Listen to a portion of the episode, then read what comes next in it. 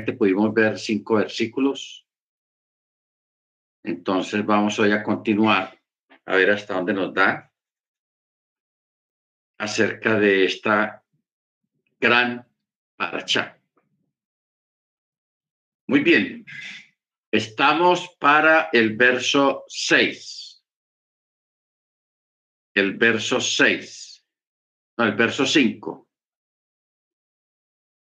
que dice, y Elohim llamó a la luz día y a la oscuridad la llamó noche. Y hubo anochecer y hubo mañana, día uno. Ok. De acuerdo con el orden terminológico de esta sección, en este pasaje debería estar escrito el primer día, tal como está escrito con respecto a los demás días el segundo día, el tercer día, el cuarto día. Entonces, ¿por qué está escrito en un término diferente a día uno? Día uno. Bueno, antes de continuar, vamos a pedirle al hermano Dagoberto para que nos dirija la oración. Amén. Bien puede, hermano Dagoberto. Diríganos la oración para continuar. Eterno Rey de Reyes y Señor de Señores, en el nombre de nuestro Aún Yeshua Mashiach, estamos delante de tu santa presencia para darte gracias por la oportunidad que nos brindas de estar aquí reunidos en este día de Shabbat. Gracias, Eterno, porque dispones y pones en cada corazón, Padre bendito, para que estemos en la obediencia a este mandamiento, Padre eterno, el cuarto mandamiento. Gracias, Padre eterno, porque es una señal entre tú y tu pueblo, Padre bendito. Gracias por los que nos permites estar reunidos aquí en esta tarde, los que no se han podido conectar, o los que no se pueden conectar por algún motivo. Obra en sus mentes, en sus corazones, para que estén en obediencia también a tu mandamiento. Te rogamos que en esta tarde guíes a nuestro Moré para que salgan palabras de su boca que tú tienes para cada uno de nosotros.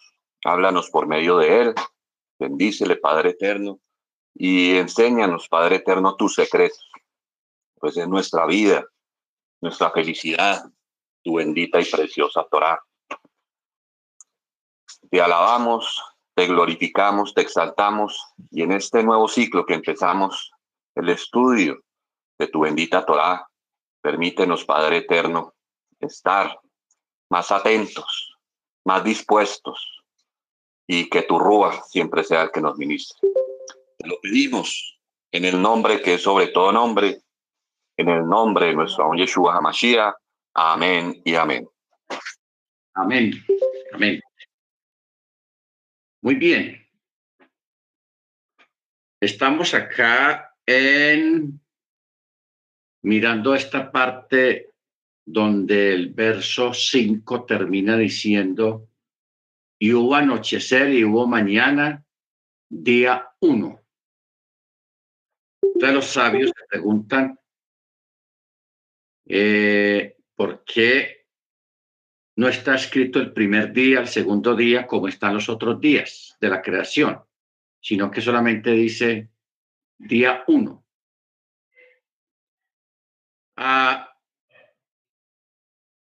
El santo bendito es, es o era en esa época uno en su mundo. Entonces, a raíz de eso, por eso se le decía o se le dijo día uno, pero también, aunque está hablando de, un, de día y oscuridad, porque en ese día fue creada la luz y fue creada las tinieblas. Entonces, cuando una persona pregunta qué es la luz, se dice es la ausencia de tinieblas. ¿Y qué es las tinieblas? Es la ausencia de luz. Entonces, debemos de pensar y analizar esta parte en el sentido de que la luz fue creada, pero las tinieblas también fueron creadas. ¿Ok? O sea, hablar de la creación de la luz, también hay que hablar de la creación de las tinieblas. En este lapso de tiempo, el Eterno creó, primero creó el espacio y luego en ese espacio puso muchas cosas en movimiento, que es lo que produce el tiempo. O sea, él creó el espacio y creó el tiempo. Él creó la luz y creó las tinieblas. ¿Ok? Estas cuatro cosas, espacio, tiempo, luz y tinieblas. ¿Ok? Si nosotros tenemos presente estas cuatro cosas, ah, nos vamos a dar cuenta de lo que hemos explicado siempre, de que el Eterno, eh, haciendo alusión al texto de Colosenses, donde dice que Él hizo todas las cosas en sí mismo, ¿ok? O sea, que Él dentro de su misma esencia y naturaleza, teniendo en cuenta que Él está en todo lugar y no hay un lugar donde Él no esté, entonces, en es, dentro de esa misma esencia creó un espacio y en ese espacio fue donde él hizo la creación, lo que conocemos aquí, la Tierra, los planetas, las Pleiades, el Orión, todo el universo, él lo creó dentro de ese espacio, o sea, dentro de sí mismo. ¿Ok? Dentro de sí mismo. Baruch Verso 6. Dijo Elohim, haya expansión en medio de las aguas y separe las aguas de las aguas. Acordémonos que el Eterno cuando creó todo, él lo primero que creó fue el agua o, la, o, el átomo, el átomo. Entonces, vamos a mirar acá, hermanos, la, la, la, maravilla de la creación, porque la creación fue, fue dada, fue hecha con agua, música y la, la, la materia, o sea, el átomo. En otras palabras, lo que el Eterno creó primero fue el espacio, la dimensión y el tiempo. Luego, dentro de ese espacio, creó un cuerpo de agua, creó una, una agua gigantesca. Por eso, según el recuento bíblico de la creación, ahora tenemos vacío, que es el espacio, agua, y el sonido de la voz del Padre hablando a través o en el Mesías. ¿Ok? Ahora, no pensemos, hermanos, que esta, eh, eh, esto que usted tiene al frente suyo, que no lo ve, pero eso es espacio. No pensemos que eso siempre ha estado ahí. No, eso fue creado por el Eterno, porque Él creó el espacio.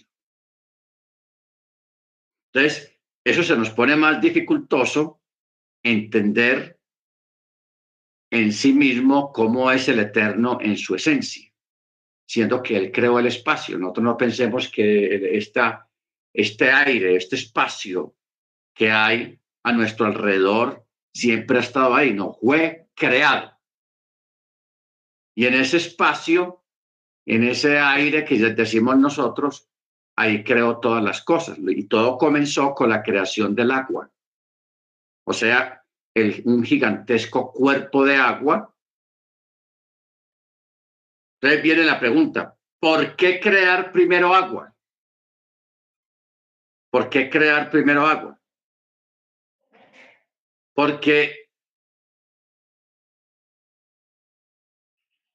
los científicos ya hoy en día descubrieron que la luz se produce con agua, espacio y sonido. Y sonido. Y lo más asombroso es que de ahí donde se forma todo el espectro luminoso.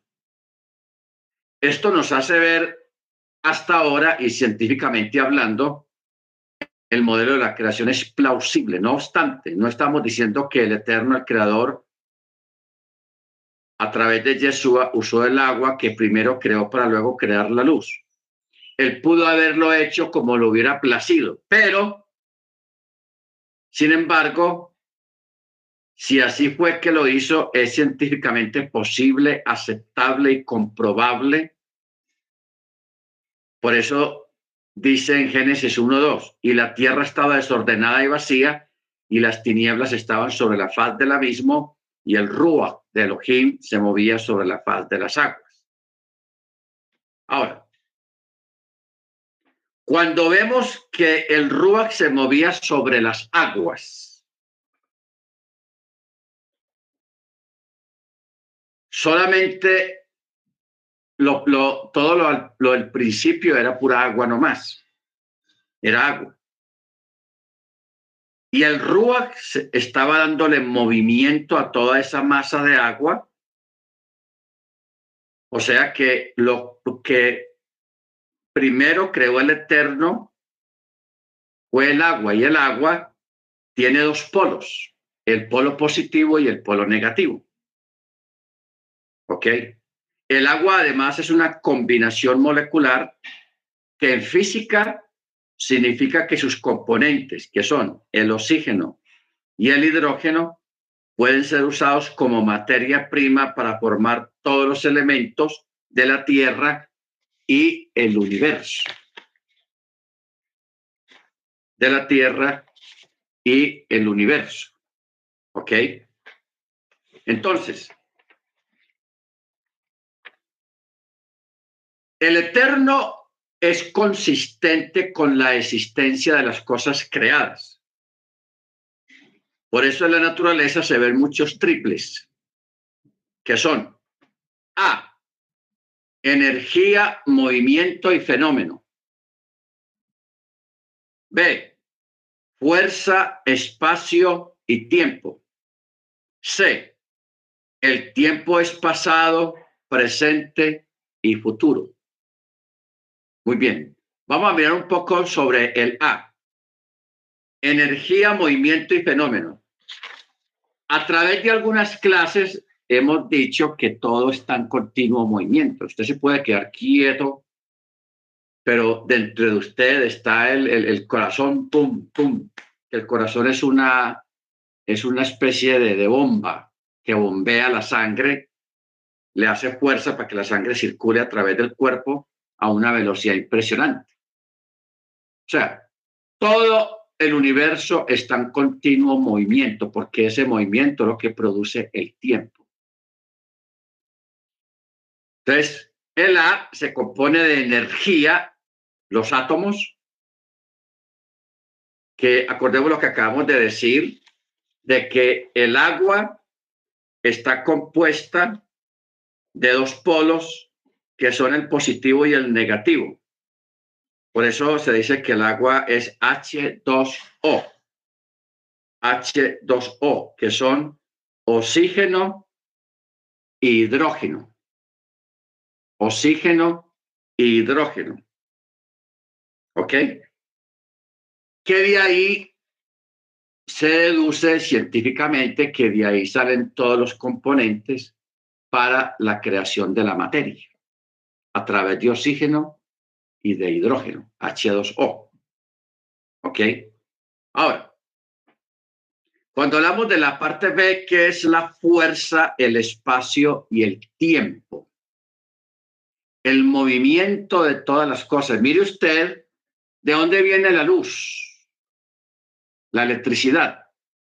La mayoría de la, electricidad viene de esas grandes represas que ponen unas gigantescas moles de aguas a que circule y eso mueve unos dinamos y unas ruedas y unas cosas y de ahí es donde se produce la energía, a través del movimiento gigantesco de agua. Y ahí sale la energía, la electricidad, lo que llaman las hidroeléctricas.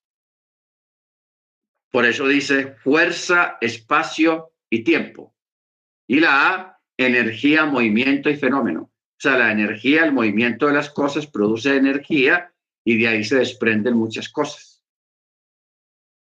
Luego el C, que habla el, sobre el tiempo, pero no el tiempo normal de un reloj, un segundo, 60 segundos, un minuto, eh, 60 eh, minutos, una hora y, luego las 12 horas y luego todo 24 horas y luego la semana, el, el, el mes y los años, todo eso. O sea, un poco más allá de eso, que se refiere al pasado, presente y futuro. Pasado, presente y futuro. Acordémonos que aquí hemos explicado una cosa muy curiosa acerca de eso con una ilustración. A través de una ilustración. Aquí tenemos, por ejemplo, esta regla. Es una regla. Aquí está el día de su nacimiento. Y aquí está el día que nos vamos a morir. Y aquí en alguna parte de este recorrido estamos dependiendo de la edad que tenemos. Por ejemplo, Ángel Junior está por aquí. Los jóvenes. Hay algunos que están en la mitad del camino, están en los 40, 50, 60 años, y hay otros que están por acá ya bien adelantaditos, pero eh, tenemos conciencia solamente de este presente, pero del final no tenemos conocimiento. Y del principio solamente tenemos conocimiento por la cédula y el registro de nacimiento. Ahora, para nosotros, en nuestro en nuestras fronteras o nuestros límites, solamente tenemos conciencia de nuestro presente. Toda esta parte hacia atrás desde nuestro nacimiento es solamente un recuerdo vago, lo que nosotros llamamos pasado. Y de aquí para adelante es oscuro para nosotros, no tenemos conocimiento del futuro.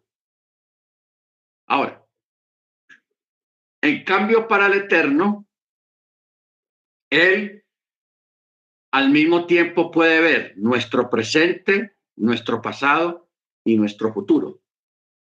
Al mismo tiempo. ¿Cómo es posible eso? Eso es complicado. Pero eso tiene que ver con la, la cláusula P. Fuerza, espacio y tiempo. ¿Ok? La cláusula B.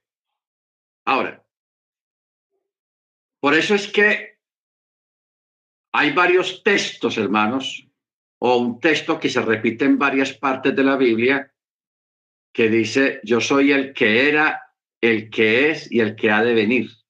Ojo, el que era, el que es y el que ha de venir. O sea que él con esas palabras está abarcando todo el desarrollo de la raza humana, de la creación y, dándonos a entender de que todo está en un eterno presente, así sea pasado, presente y futuro, todo está delante de Él al mismo tiempo.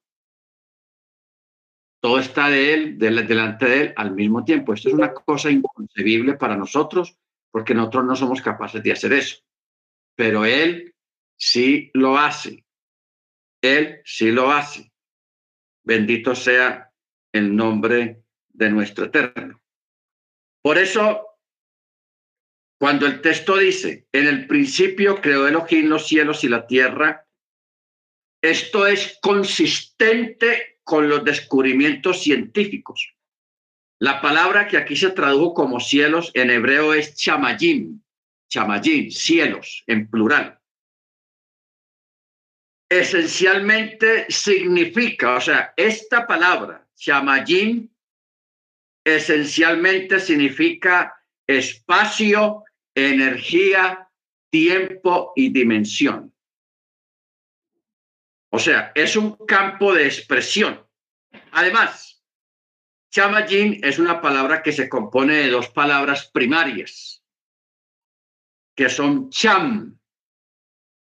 Cham en hebreo quiere decir allá o allí. Ojo con esto. Cham significa allá o allí, o sea, espacio. Ojo, espacio. Y Majim, Majim significa agua o aguas.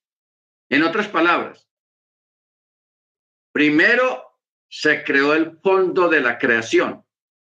¿Dónde? Allá o ahí o la tierra.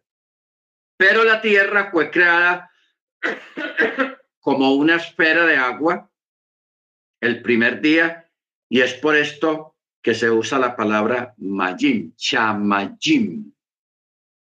Chamajim, o sea, si lo fuéramos a verter, a en, el castellano, en el español, teniendo en cuenta que cham significa allá o ahí, diríamos, he ahí la creación, en términos generales. Allí o he allí o he ahí la creación o he allá la creación. Bendito sea el nombre del Eterno.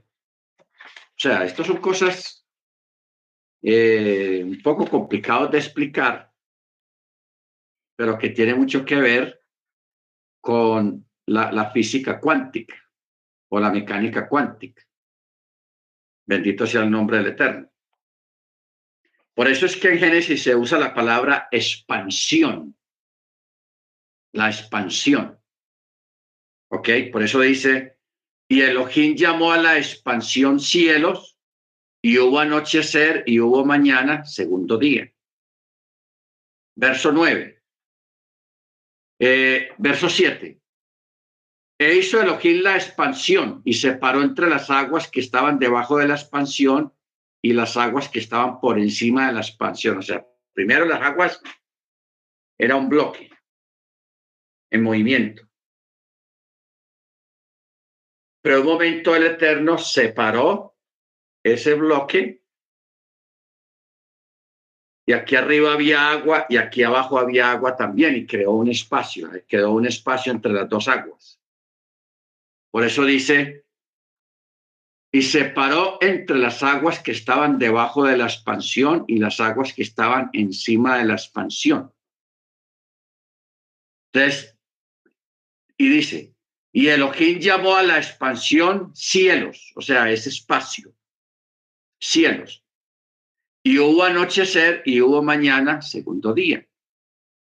¿Cómo explicamos esto en palabras sencillas? Primero todo era un bloque de hielo, de agua, en estado líquido. Luego el Eterno, toda esa, esa, esa gigantesca bloque de agua, masa de agua, la separó. Y hubo agua aquí arriba y hubo, y hubo agua aquí abajo. Y aquí un espacio. ¿Ok? Luego, a esa agua que había arriba, y ahí se desprenden los planetas, porque cuando usted mira, hermanos, el asunto de los planetas, la mayoría de los planetas son bloques de hielo, es puro hielo, y la mayoría de los planetas tienen agua. Por eso yo recuerdo hace años con un presidente de los Estados Unidos que se llama Al Gore, Al Gore, que él se convirtió como en un vocero de, que el mundo se iba a acabar, de que había que cuidar el agua, que se va a acabar el agua, y en fin, una campaña muy agresiva, eh, engañando a la gente de que el agua se iba a acabar, pero el agua nunca se va a acabar. O sea, el agua nunca se va a acabar. ¿Por qué? Primero, porque aquí en la tierra, debajo de la tierra, hay gigantescos fosos, no pozos, sino fosos Hablar de un pozo es hablar de un foso pequeño, pero hablar de un foso es hablar de algo gigantesco lleno de agua. Fosos gigantescos llenos de agua. Y aparte de eso, están los manantiales, están los ríos, está la lluvia, pero también están los aerolitos que, que entran desde el espacio que se estrellan aquí contra la Tierra, pero cuando atraviesan la parte de la atmósfera que produce fricción y fuego, entonces e, esos meteoritos se derriten porque son pura agua, son bloques de hielo que se derriten al entrar en la atmósfera y se integran a la atmósfera. Entonces, en este momento están entrando a la atmósfera cientos y miles de meteoritos, no muy grandes, que cuando entran en la atmósfera se derriten y se convierten en vapor, en agua, porque eso es agua. El agua aquí nunca se va a acabar, jamás. Nunca se va a acabar. Entonces, estamos. Por eso en el verso 9 dice, y dijo Elohim, que se reúnan las aguas de debajo de los cielos en un solo lugar. Y que se ha visto lo seco. Y fue así. Y Elohim llamó a la, a la parte seca tierra y a, la, y a la reunión de las aguas la llamó mares. Y vio Elohim que era bueno. Y dijo Elohim, produzca la tierra vegetación, hierba, que permita sembrar semilla, árbol de fruto que produzca frutos según su especie, cuya semilla esté en él sobre la tierra y fue así.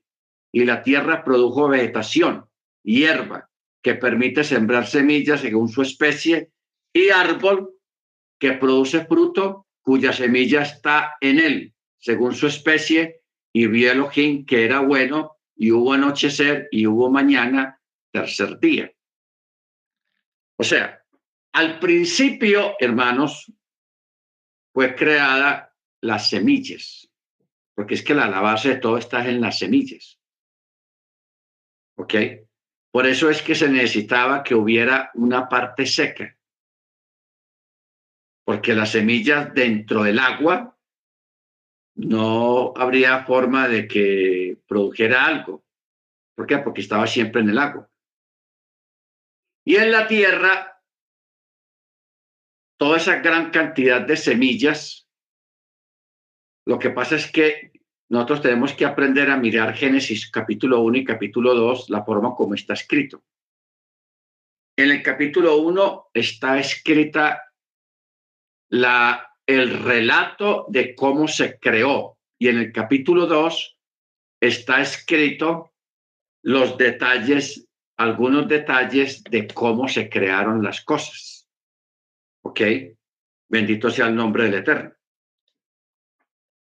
Entonces aquí tenemos el tercer día. Capítulo, eh, verso 14. Y dijo Elohim, haya luminarias en la expansión de los cielos para separar entre el día y la noche.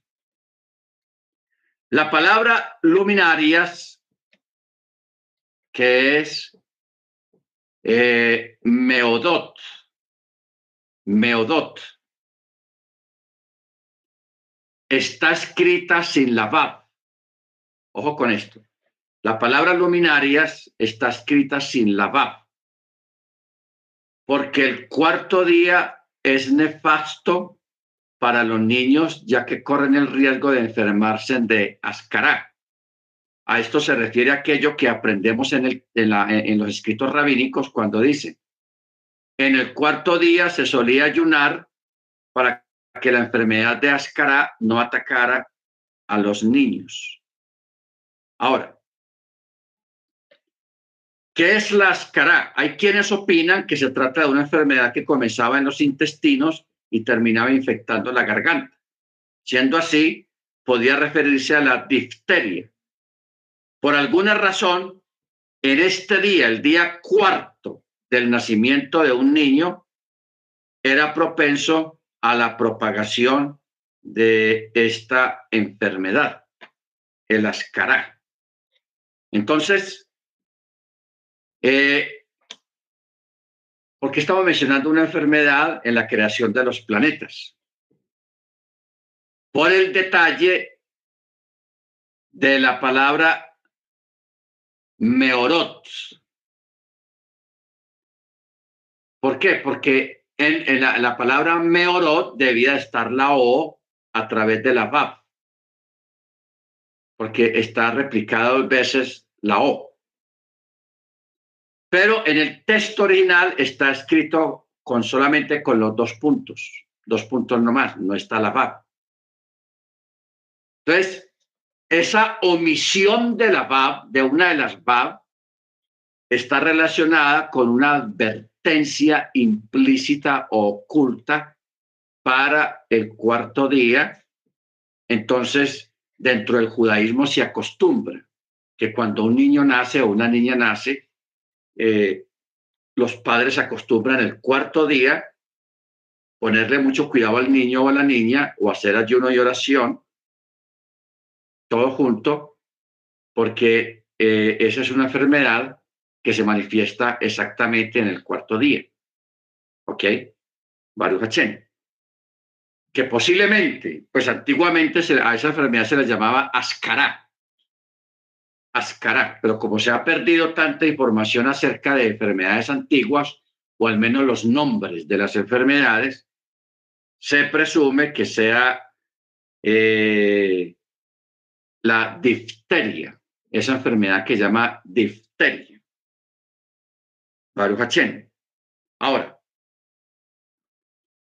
de tal modo, en esta, esta palabra que la, la, la falta de la Bab se refiere también a el asunto de que se leyera en plural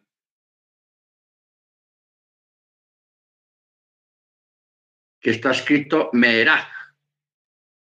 La palabra Meeraj quiere decir suceso nefasto o maldito. Por eso los sabios dicen que más bien es mejor explicar una palabra en su, en su sentido simple. O sea, pechat. Pechat. ¿Ok? ahí tenemos aquí una, una, algo curioso, porque es que hay un texto, lo vamos a ver ahora más adelante, muy curioso, hermanos, de la forma como está escrito, que yo incluso lo tengo subrayado, porque está eh, de una forma muy curiosa. Bueno, verso 14.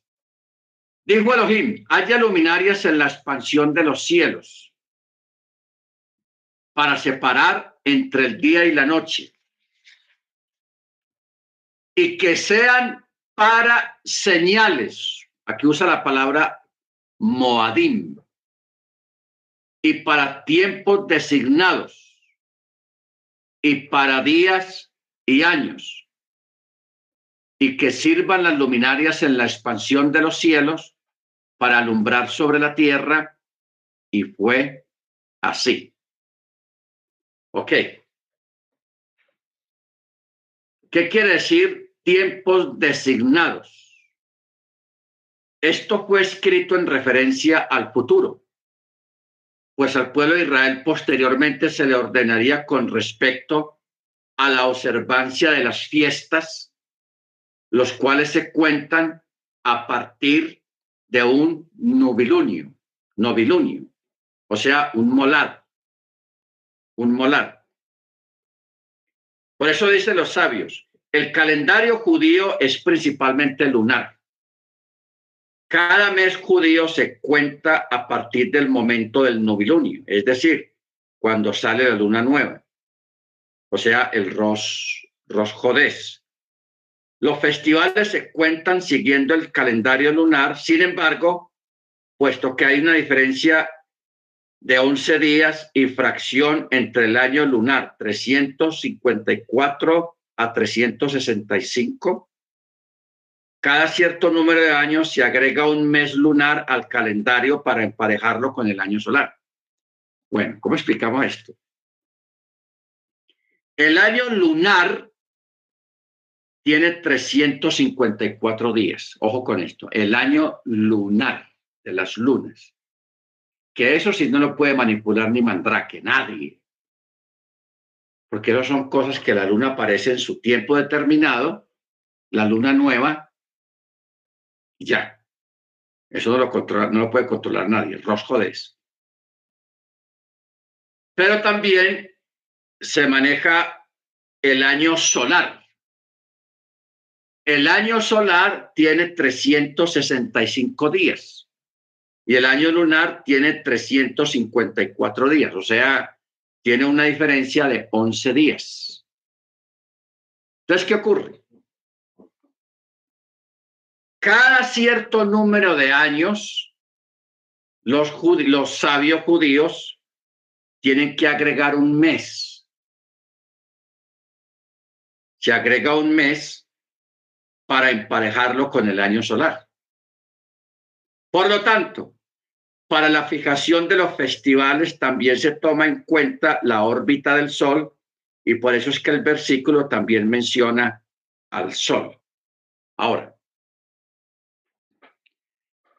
esto que estamos mirando acá, 354 años lunar y 365 años solar, echa por tierra la teoría del chaval lunar. Porque hay un sector del judaísmo y gente también aquí de que quieren celebrar los Shabbat a partir del, del Rosh Desde ahí comienzan a contar siete días, pero todo esto se le descontrola completamente porque va a llegar un momento en que los Shabbat se les van a perder a través de los festivales, a través de las, de las, de las fiestas. Igualmente, con el asunto de las fiestas, las fiestas están atadas a las cosechas. Las fiestas están atadas a las cosechas. Entonces, si una persona o alguien, un judío o sabio que, que, se, que parezca, trata de mover las fechas se le van a perder. ¿Por qué? Porque nosotros ya sabemos de por sí de que son siete fiestas. Usted tiene que tener eso muy claro. Son siete fiestas. y están divididas en dos secciones, las fiestas de primavera y las fiestas de otoño. Cuando la gente pierde y empieza a cambiar fechas de las fiestas, de cualquier día, Pesach le va a dar en invierno. Y Pesach no puede ser en invierno. ¿Por qué? Porque mire que Yeshua mismo, hermanos, mire, Yeshua mismo, él dijo que si el grano no cae en la tierra, no puede producir fruto. Está hablando de sí mismo, como que él es la semilla, como que él es el grano. Y en Israel y en cualquier parte del mundo, los granos o las semillas se tiran, se siembran siempre en primavera, cuando viene el tiempo bueno. En primavera. Por eso Jesús muere en primavera, porque Él es el grano, Él es la semilla. ¿Estamos? Entonces, si alguien se pone a cambiar fechas y a todo eso, cualquier día Pesach le va a dar en invierno y en invierno nunca se tiran semillas a la... No va a pelechar la semilla, se va a perder. Porque en invierno todo se congela, todo se frisa.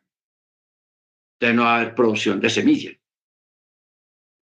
Entonces, las fiestas de primavera tienen que ver con las cosechas, con tirar la, la semilla en la tierra, porque cuando comienza primavera los, los campesinos comienzan a preparar la tierra, a preparar la tierra. Juan 12, 24.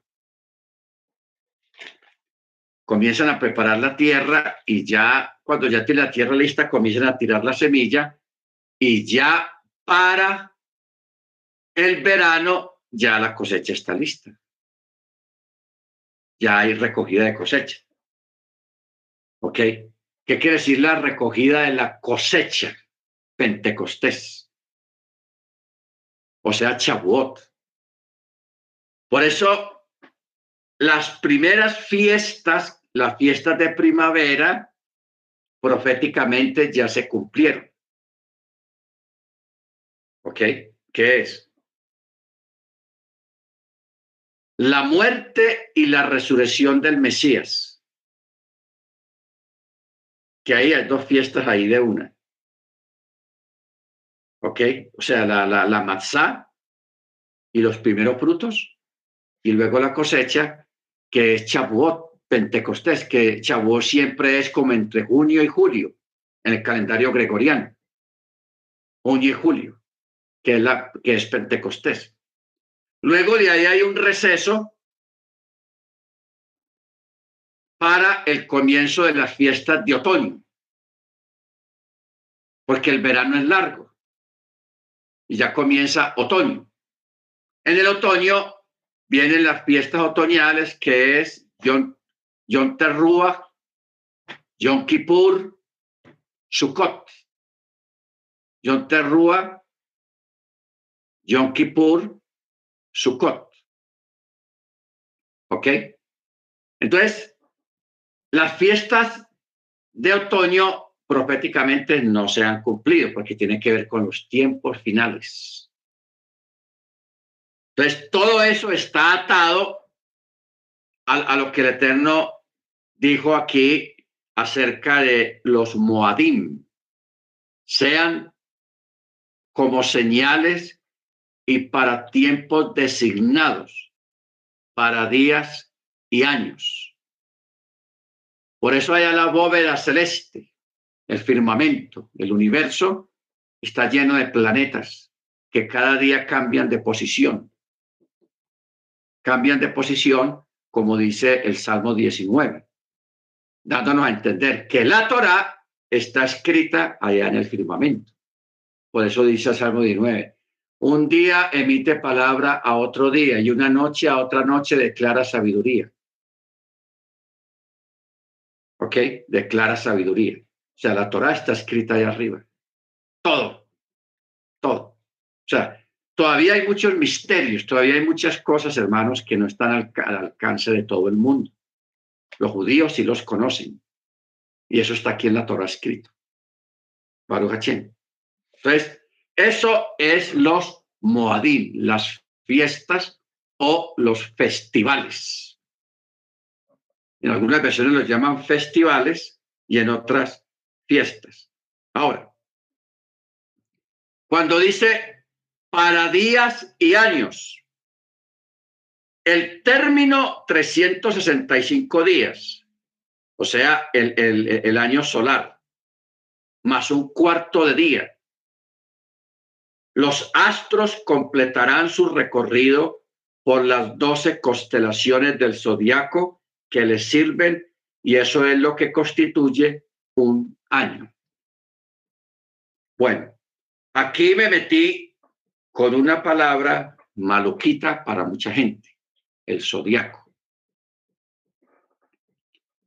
El zodiaco, hermanos, hoy en día eh, eso ha sido muy targiversado, muy dañado, muy desviado, pero el zodiaco es bíblico.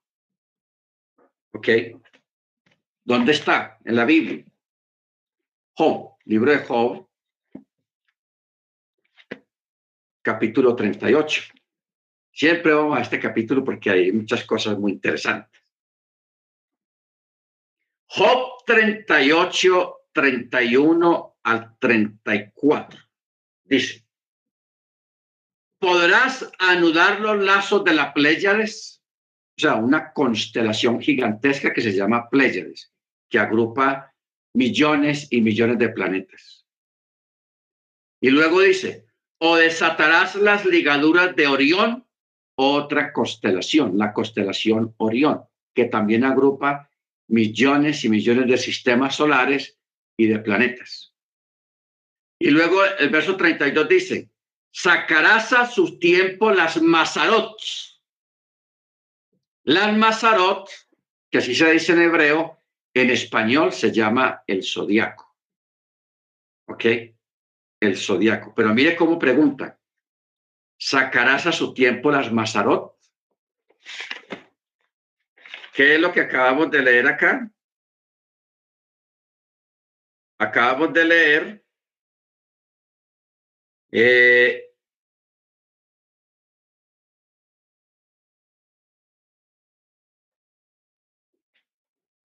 las doce constelaciones de Mazarot que son las que nos sirven en nuestro sistema solar, que hacen un recorrido anual, que eso es lo que constituye un año. O sea, lo que nos marca el año en nuestro sistema solar son las Mazarot, o sea, el zodiaco. Al zodiaco se le dieron nombres. Cada planeta tiene un nombre. Por eso es que a la gente le dicen, ¿en qué mes naciste? Ah, yo nací en julio, en junio, en abril o en enero. Entonces, cada, cada persona que nace en determinada fecha nace bajo el registro de un planeta que está regente en ese momento, que son 12. ¿Ok? Entonces, miren ustedes, en la época de Abraham, cuando Abraham nació, la, la, gente le decía a los padres de Abraham, ese niño no tiene futuro, porque nació tal y tal día bajo la influencia de tal planeta, y, dice los planetas, según la posición del planeta de ese día, ese niño no va a tener futuro y no va a tener descendencia. Ojo con esto, no va a tener descendencia. O sea, esa fue lo que se dice la suerte que le tocó a Abraham o que le echaron a él. Eso en hebreo, en, babilónico, se llama Pur, que tiene que ver con la fiesta de Purim, que eso fue lo que hizo Amán. Él echó suertes. Cuando Amán echó suertes?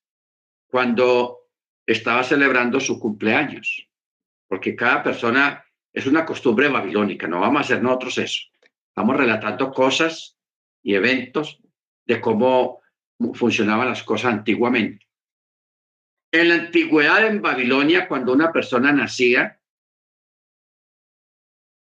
le echaba su pur, o sea, su suerte para ese año o para ese mes de su cumpleaños. ¿Ok? Entonces Amán a Amán le mintieron. Le mintieron y le dijeron mentiras. Este mes te va a ir muy bien, esto va a estar así, esto va a estar de esta manera, vas a, ser un triunfador, etcétera, etcétera. Y ustedes saben cómo terminó Amán. Amán terminó ahorcado. En una horca que él mismo había preparado para Mordecai, Mardoqueo.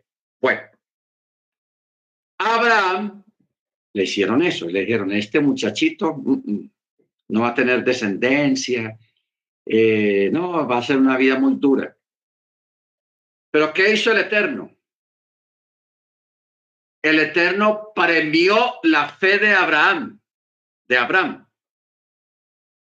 Por eso dice el texto, y creyó Abraham a Elohim y le fue contado por justicia o por salvación. Por eso el Eterno cambió el futuro de Abraham, el que, el que, del que se dijo que no, que no iba a tener descendencia, fue llamado padre de naciones. Y sí que sí, padre de naciones. Imagínate, Abraham es el padre del judaísmo y Abraham es el padre de, los islamitas, de, de los árabes, que se cuentan por miles de millones de millones. Bendito sea el nombre del Eterno. Entonces, lo que pasa es que para nosotros hablar un poco de las Mazarot, de la, del zodiaco, tenemos que tener algo de firmeza en la Torá y mucho conocimiento de muchas cosas de la Torá que rodean el tema, pero de pronto más adelante nos metemos en eso para que sepamos cómo funciona eso de los, los símbolos del zodiaco, porque eso, eso está en la Torah. Eso no lo podemos esconder ni nada. Y aquí está, sacarás a su tiempo las Mazarot, o sea, los planetas que forman parte de nuestro sistema solar y que tienen influencia sobre todos nosotros. Sobre todos nosotros. Por eso es que este versículo, el verso 14, cuando dice, haya luminarias en la expansión de los cielos para separar entre el día y la noche, y que sean señales, como señales. Ojo, señales, que dijo Yeshua, que antecediendo a su venida habrán señales en los cielos y en la tierra. Señales. Y luego dice, tiempos designados, las fiestas del Eterno y los cumplimientos proféticos. Y luego dice, para días y para años. ¿Ok? Para días y para años.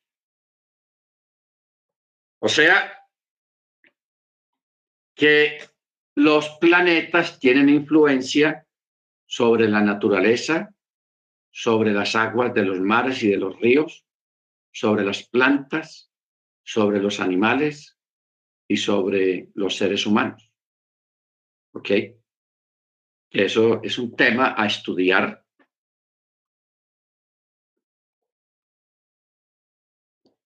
Y es un conocimiento muy olvidado, porque yo recuerdo que aquí en Colombia había un almanaque de todos los días, meses, semanas y días. Y que le decían a uno, tal día que es menguante o que es creciente, no se puede podar, no se puede cortar el pelo, no se puede hacer tal y tal cosas. Eso no es cuento chino, eso es verdad. Lo que pasa es que la gente se dejó intimidar por la, por la, por la tecnología pero eh, eh, eso, eso, eso, ese conocimiento es real, es real. ¿Ok? Todavía hay gente que saca esos almanaques, pero son muy escasos. Pero si uno hiciera lo que dicen exactamente esos almanaques, o sea, los que les gusta sembrar, podar las plantas, sembrar plantas, para tener mejor éxito en eso hay que prestarle atención a, los, a las fases de la luna. ¿Cuál es el día exacto para, para, para sembrar? ¿Cuál es el día exacto para mover una planta de un lugar a otro? ¿Cuál es el día exacto que usted se puede motilar, cortar el cabello y que el cabello esté bonito, esté bueno, esté saludable? Todos esos detalles tienen que ver con la luna, porque la luna tiene una influencia muy tenaz, hermanos, sobre la naturaleza y sobre los seres humanos. Por eso mismo usted ve que en los evangelios habla que, que, que Yeshua sanó a un lunático y menciona la palabra lunático. ¿Qué quiere decir eso de que sanó a un lunático? Hay un tipo de enfermedades que, que están relacionadas con la luna. Por eso, como hemos dicho acá, en Estados Unidos, el Departamento de Policía de todo el país y en muchas partes del mundo, ellos saben que cuando hay luna nueva, Mateo en 4:24, cuando hay luna nueva o luna llena, a mucha gente se le alborotan los, los dolores en los huesos, mucha gente mentalmente pierde cordura, solamente esos dos días.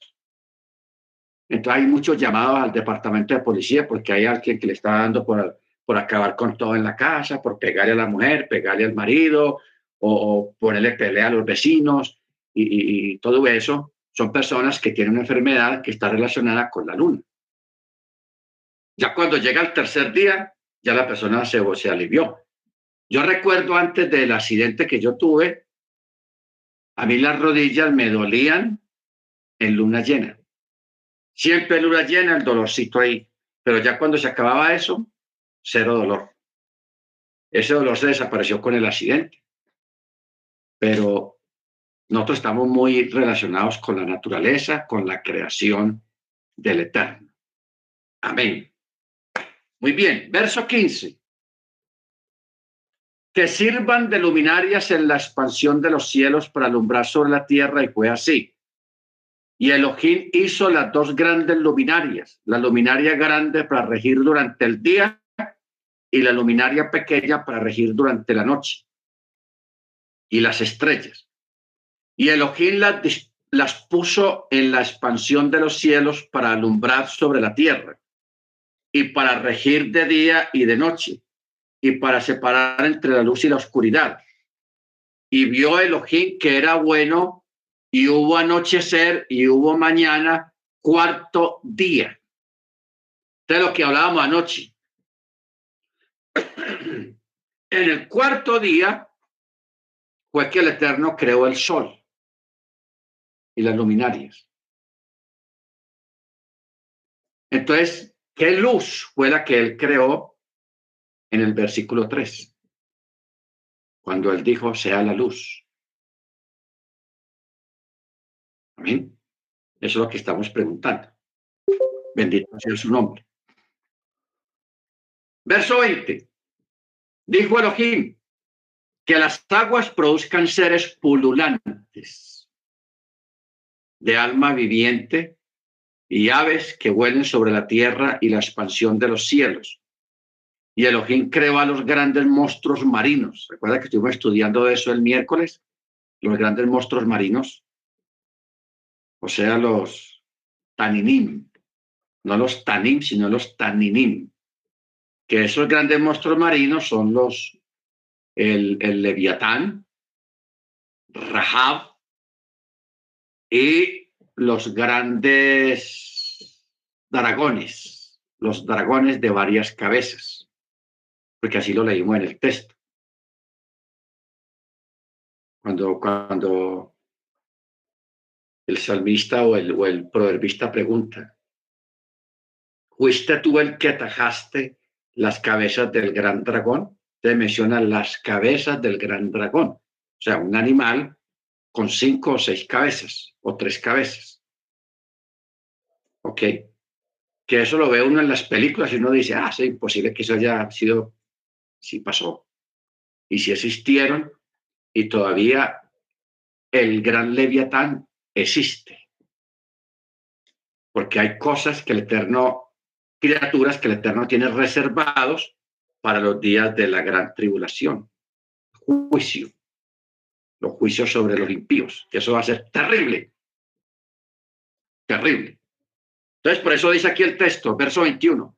Y Elohim creó a los grandes monstruos marinos y a todo ser viviente que se arrastra, que las aguas produjeron según su especie, y toda ave según su especie, y vio Elohim que era bueno.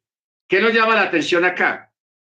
Que dice que las aguas produjeron. ¿Cómo comenzó la creación? Con agua. Aguas. Cuando las aguas estaban en movimiento, en fricción, eso es lo, eh, fricción, el movimiento de, de, del oxígeno y el hidrógeno, que ahí donde fue el principio de todas las cosas, porque a través de eso fue que se empezó a, formar millones de, cosas, de semillas, de animales, de embriones, de todo, hermanos. Muchas cosas se creó a partir de ahí. Ahora, recordemos que anoche estuvimos hablando del segundo texto, el tercer texto, donde habla de Tohu Bohu. Que Tohu Bohu, que quería decir que todo, el, bueno, en castellano dice, y todo estaba desordenado y vacío. Tohu bohu. O sea, las cosas no tenían forma ni figura y todo estaba ahí en esa en ese movimiento creando energía.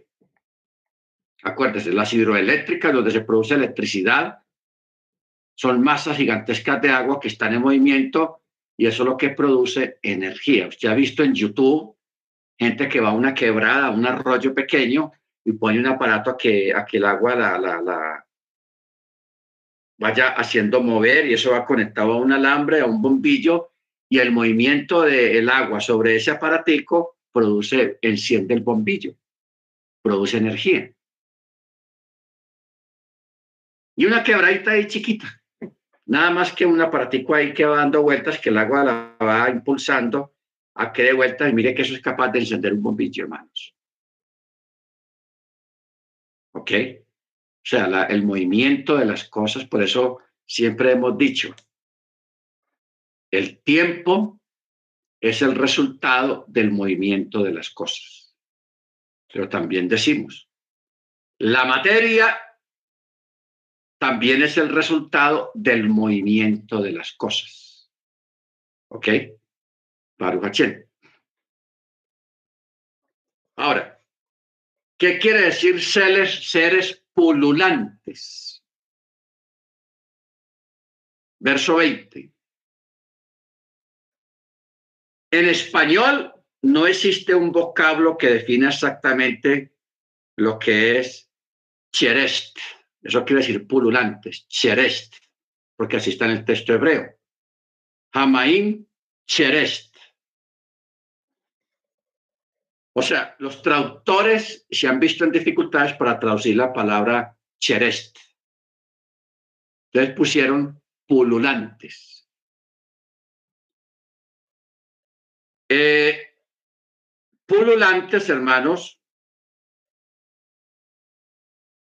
designa una categoría muy amplia de animales, que son reptiles, pequeños, roedores, insectos, etcétera, etcétera.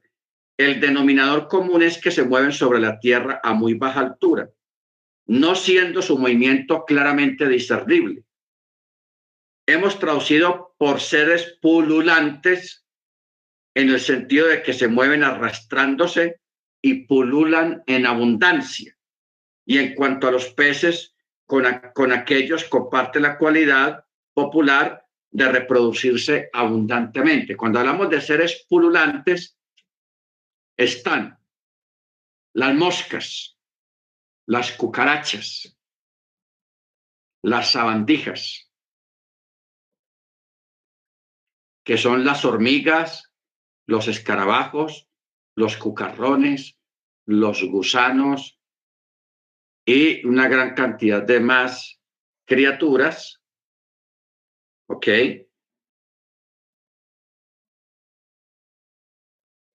Entonces, aquí vamos a establecer una diferencia entre lo que en la palabra criatura y criatura. Algo curioso. Eh,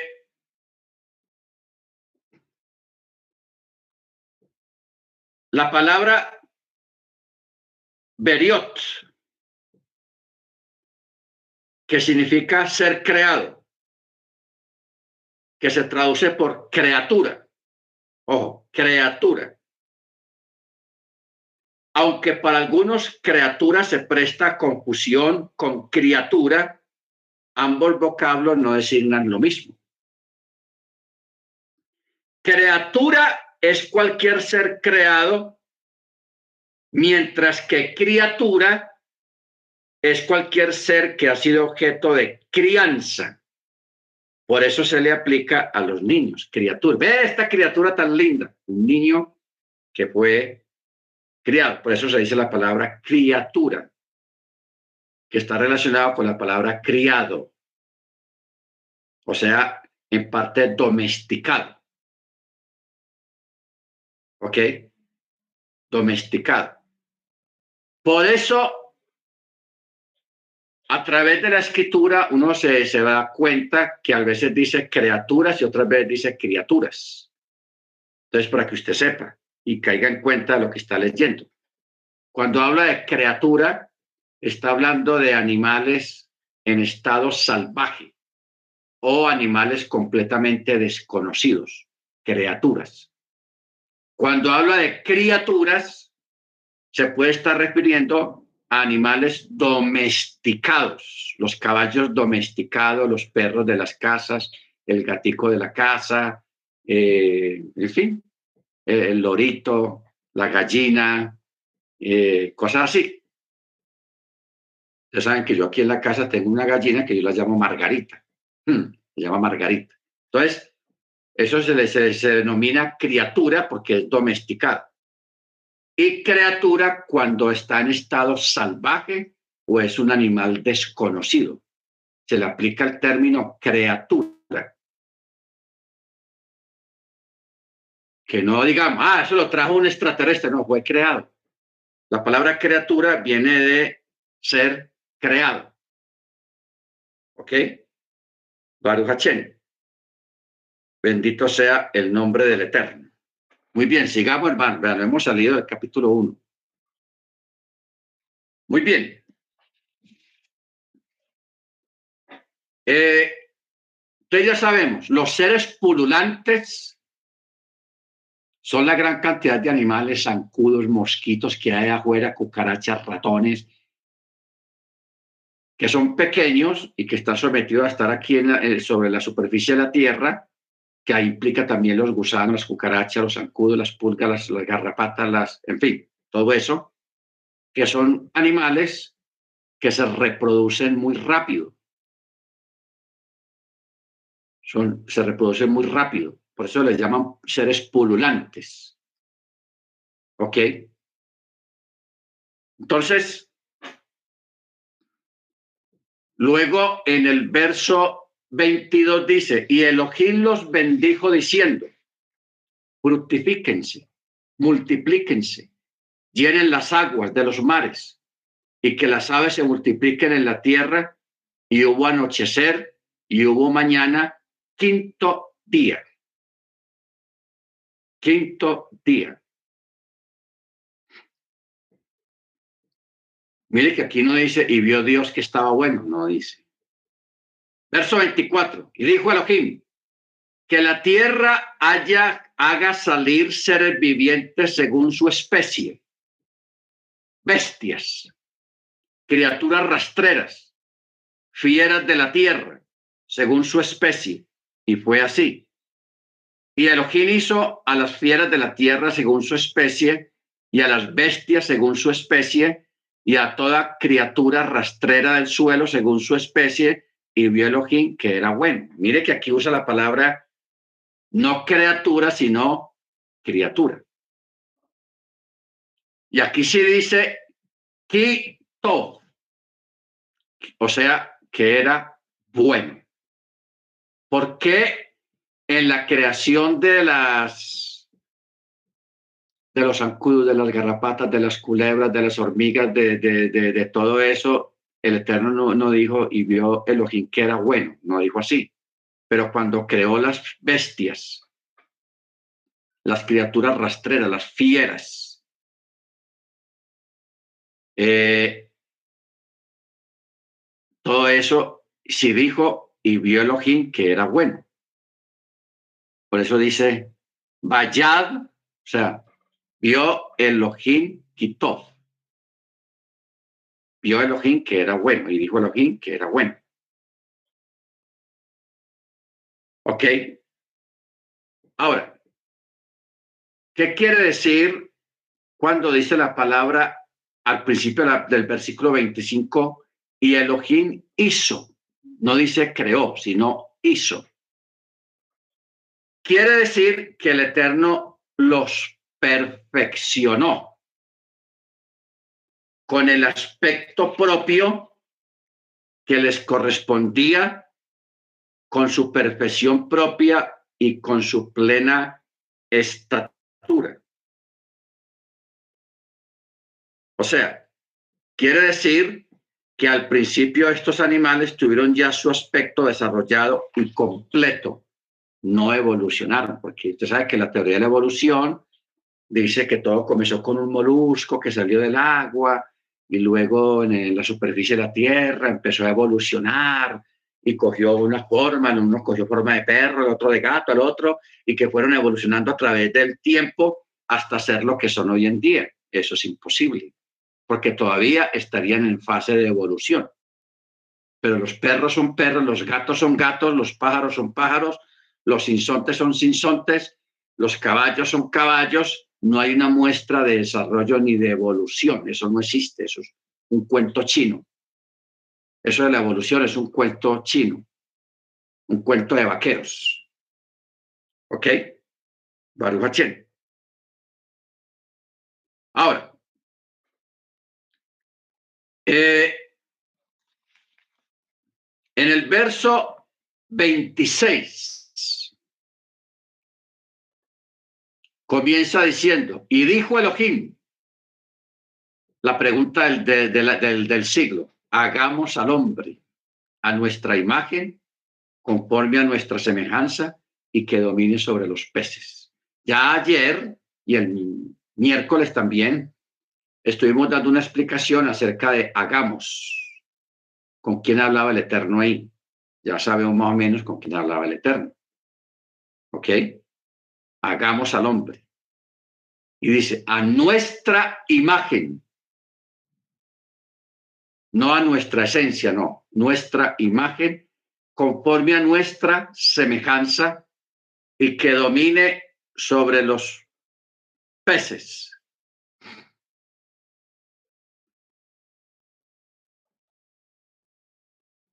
Mira lo que dicen los sabios. A pesar de que en la práctica los ángeles no asistieron al Eterno en la formación del hombre, el uso del plural hagamos podría dar lugar a los herejes, no a los judíos, sino a los herejes, para imponer sus argumentos en el sentido de que hay más de un creador. Aún así, la escritura no se abstuvo de enseñar las buenas maneras y la virtud de la humildad, que el más grande se aconseje o solicite consentimiento del más pequeño. Pero si solo hubiera escrito, haré al hombre, de ello no hubiésemos aprendido que el Eterno habló con su corte celestial para obtener su consejo, sino consigo mismo. De todas maneras, la respuesta a los herejes está escrita a continuación porque dice, y Elohim creó. ¿Sí caemos en cuenta? Vamos a, leer el texto. Verso 26 dice, hagamos al hombre con nuestra imagen, conforme a nuestra semejanza, y que domine sobre los peces del mar, sobre las aves de los cielos sobre las bestias y sobre toda la tierra y sobre toda criatura rastrera que se mueve sobre la tierra. Y luego el verso 27 dice, y creó Elohim al hombre según su imagen. Si hubiera más de uno ahí creando, tendría que decir, y crearon al hombre. Porque al principio dice, hagamos al hombre. ¿Cierto? Entonces hay que saber entender cuál es el sentido intrínseco de la palabra hagamos al hombre. ¿Qué quiere decir eso? Para la persona que no tiene conocimiento de, las cosas del Eterno y el funcionamiento de la Torah y del contexto del resto de la escritura, va a decir, vea, no, ahí está hablando con el Hijo, o con el Espíritu Santo o, o con otro Dios. Pero eso, eso es imposible. ¿Por qué es imposible? Porque Él es uno solo. Hermana Luz Marina. Shalom, shalom, pastor. Shalom. Pastor, una preguntita. Yo tengo una duda. Esto, dicen que Dios creó, el Eterno creó los animales, creó las plantas, creó y formó el hombre. ¿Es algo, es, es igual o es algo diferente? Bueno, al principio estábamos hablando de lo que quiere decir formar y lo que quiere decir crear. Con el hombre, lo que el Eterno hizo fue lo que haría un panadero con una masa de, masa de pan, que empieza a, a pasar el rodillo y lo pasa por el rodillo y le hace así, cuácate y lo tira ahí, pero eso no tiene forma. O sea, e, eso ahí se llama crear, pero no tiene forma todavía. ¿Ok? No tiene forma. Entonces, cuando ya el panadero que tiene la masa ya lista, ya está en su punto, porque un panadero sabe cuándo la masa está en su punto. Porque cuando comienza a amasar, él lo prueba y ah, le falta sal, le falta harina, le falta esto, le falta aquí, y ahí le va echando elementos a medida que la va amasando, porque el panadero sabe cuando la masa está lista por la textura que tiene. O sea, ya ha hecho tantos panes, ya ha hecho tanto ese proceso que él ya sabe qué textura tiene que tener la masa para él decir, ya está listo. ¿Para qué está listo? Para darle forma a lo que yo quiero hacer. Entonces ya ahí se, ya ahí se usa la palabra formar. Formar. Por eso, aquí llanamente dice, y creó Elohim el hombre con su imagen y con la imagen de Elohim lo creó, varón y hembra los creó. Aquí no está hablando de que hizo algo, sino está haciendo alusión a lo que va a hacer. ¿Ok? Por eso dice, verso 27, y creó Elohim al hombre con su imagen, con la imagen de Elohim lo creó, varón y hembra los creó. Mire que el relato de aquí es un relato no estéril, pero es un relato diferente, porque ya en el otro capítulo ya hay un relato como más, más explicado, más eh, detallado de cómo lo hizo. Aquí solamente dice, varón y hembra los creó y ya. No dice cómo los creó. El capítulo 2 sí dice cómo los creó. O sea, tenemos que aprender a, leer la escritura en cuanto a sus relatos y las palabras que utilizan en los relatos. Ahora, cuando dice a imagen de Elohim lo creó, aquí la Torá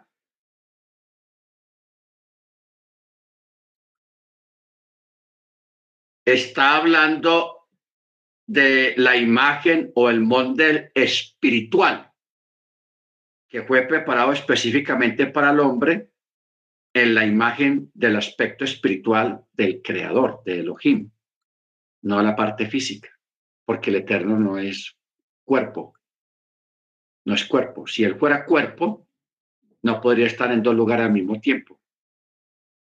Por eso él es Ruach, él es espíritu. Entonces, mira lo que dice. Más adelante, la Torá explícitamente dice que Elohim tomó de uno de sus costados y construyó una mujer. Un midrash agárico explica de la siguiente manera la aparente contradicción. En el primer acto de la creación, Elohim creó al hombre con dos rostros con dos naturalezas, la femenina y la masculina. Luego los dividió en dos seres, varón y hembra. Pero según el sentido llano de la frase, aquí la Torah simplemente te informa que ambos fueron creados en el sexto día, pero sin aclarar cómo los creó, lo que se explicará en otro lugar, o sea, en el capítulo 2, capítulo 2, verso 21. Ahí explica cómo los creó. ¿Ok? Ahora, de aquí, hermanos, nosotros podemos decir muchas cosas, sacar muchos pensamientos, muchas ideas. Por ejemplo, hay una idea, un midrash, que si el texto dice varón y hembra los creó, porque cuando está hablando de la creación, mire que eh, está hablando de un relato, no del acto en sí al mismo tiempo, sino el relato. Usted dice, varón y hembra los creó. Ahora, cuando se habla de eso, hay un midrash que dice que lo que yo acabo de decir, cuando él creó a Adán, dentro de Adán ya estaba Ava, ya estaba Eva, ya estaba Eva con sus características propias femeninas, pero estaba dentro de Adán. ¿Ok? Entonces, ya cuando llegamos al capítulo 2, que comienza el, el relato ya más particular, más desarrollado, más explícito, más explicado, entonces ya allí eh, se, se relata la división que el Eterno hizo de los dos cuerpos o de las dos naturalezas las dividió y de ahí extrajo a Eva y le dio la forma femenina, porque el varón tiene una forma masculina y la mujer tiene una forma femenina. Ahora, los cuerpos humanos, tanto masculinos como femeninos, tienen unas cicatrices que a veces en algunos se ven y en otros no se ven.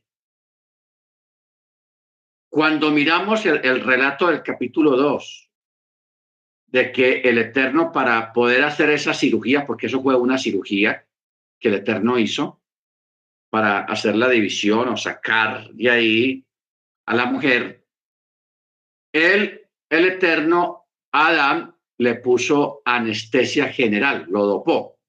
Claro, el texto dice un sueño profundo, pero en palabras modernas se diría eh, anestesia, lo anestesió. Adán quedó completamente dormido, no sintió nada, ¿ok? Y en ese lazo de tiempo, el Eterno de ahí hizo la cirugía y de ahí saca la mujer.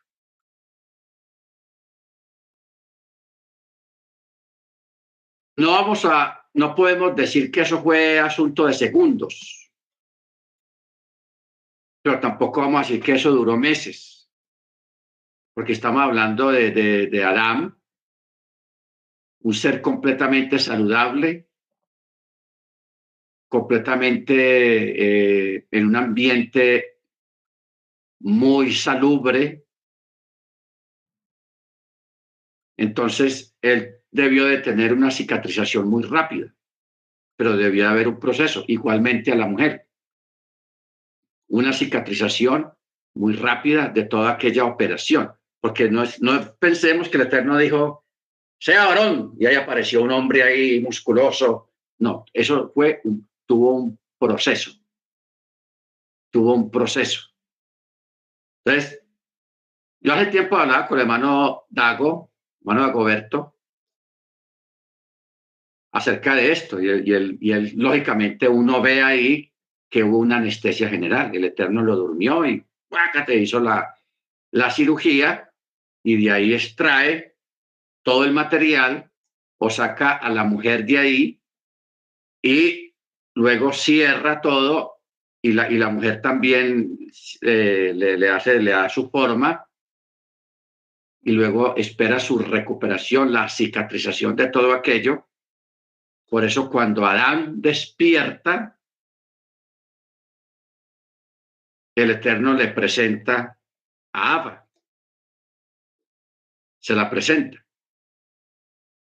Entonces, Adán, pues la vio, la recibió, etcétera, etcétera.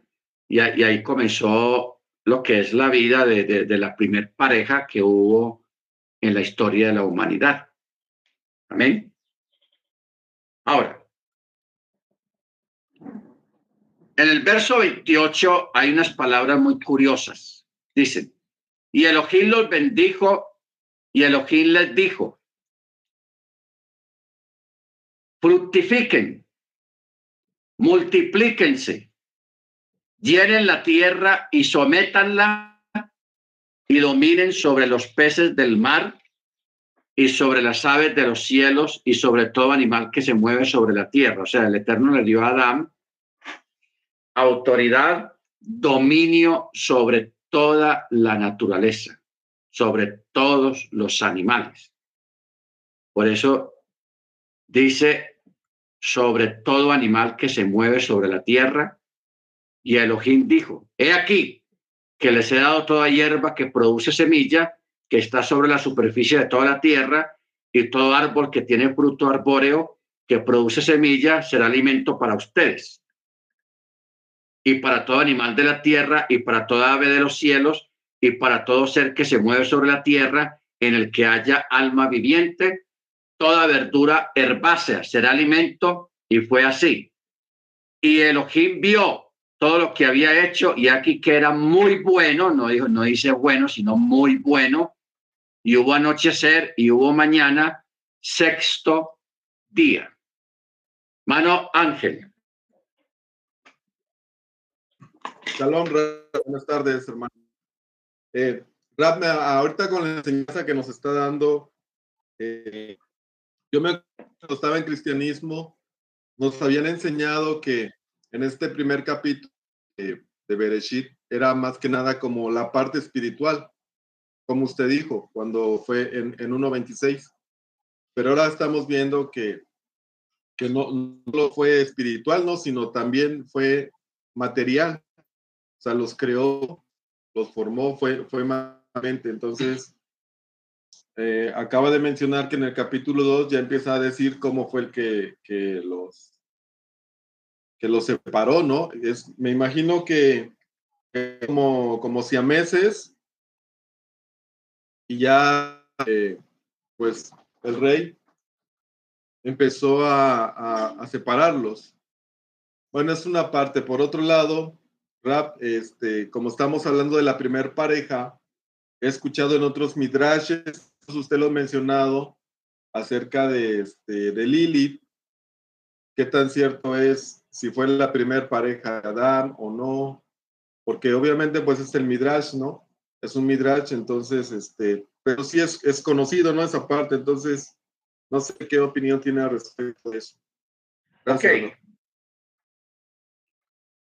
Lo de Lilith, eso es una, un cuento y una historia, un midrash o una gada que añadieron a la, a la escritura, pero no tiene validez ni tiene sustento. Eso es una leyenda, llamémoslo una leyenda urbana. No tiene sustento, a pesar de que hay muchas enseñanzas y doctrinas que están basadas en ese pensamiento acerca de Lilith. Porque la teoría es de que Lilith fue eh, la primera mujer de Adán, que luego vino Eva. Y que Caín nace no de Eva, sino de, de, Lilith, pero todo eso no tiene sustento escritural, a pesar de que mucha gente insista en la historia, no, no, no hay sustento ni histórico ni a través de los profetas, porque ningún profeta habla de Lilith. Si habla de, de, Lilith, de un demonio, pero que eso apareció ya más adelante, después del diluvio. Porque los demonios y los espíritus inmundos aparecen después del diluvio, no antes del diluvio. Antes del diluvio no hubieron manifestaciones satánicas o diabólicas o de espíritus inmundos, eso no existió antes del diluvio. Porque ustedes saben que los demonios vinieron a aparecer, eh, es el fruto o es el resultado de los descendientes de los, de los ángeles, o sea, los, Nefilim, los nefileos, que es otro tema que yo creo que ya vamos a llegar a él más adelante, está en capítulo 5. Entonces, pero esa, esa leyenda de, de eso viene de Alton Lavoy. Lavoy. ¿Quién es Alton Lavoy? Alton Lavoe no es Héctor Lavoe, el cantante puertorriqueño, no. Eh, Alton Lavoe es el creador de la Biblia satánica. Entonces ellos, eh, dentro de esa Biblia y dentro de esas enseñanzas que tiene esta secta, sacan y emplean mucho la historia del Lilith, pero eso es una forma de desprestigiar la creación del Eterno, porque ¿cómo es posible que, que, que Adán primero esté con un demonio femenino y, todo eso, pero la Biblia no menciona en ningún momento que él haya creado a Lilith. No existe eso. Aquí estamos hablando de una creación muy clara, muy concisa. Lástima que no tengamos el tiempo suficiente para profundizar más en todo esto, porque eso es muy, muy, muy, muy, tiene mucho material y hay mucho que decirlo de, sobre Génesis capítulo 1 y capítulo 2. Entonces, eso de Lilith, hermanos, no, eh, yo les recomiendo no prestarle mucha atención a, porque eso es una forma de desprestigiar la creación del Eterno. Usted sabe que hay una, hay mucha gente en el mundo que tratan de desprestigiar todo lo que sea de la Torá todo lo que sea la escritura y todo lo que sea el eterno tratan de desprestigiarlo, de hacer quedar mal al eterno a través de, de, historias, de leyendas, de supuestas equivocaciones, pero la, la, escritura, la Torá, no tiene errores, no tiene equivocaciones, todo está perfecto, porque el Eterno es perfecto. Bendito sea su nombre. Amén. Muy bien, entonces, aquí ya termina la semana. Por eso dice sexto día, el sexto día. Luego, en el capítulo 2, dice, Así fueron concluidos los cielos y la tierra y todos sus componentes.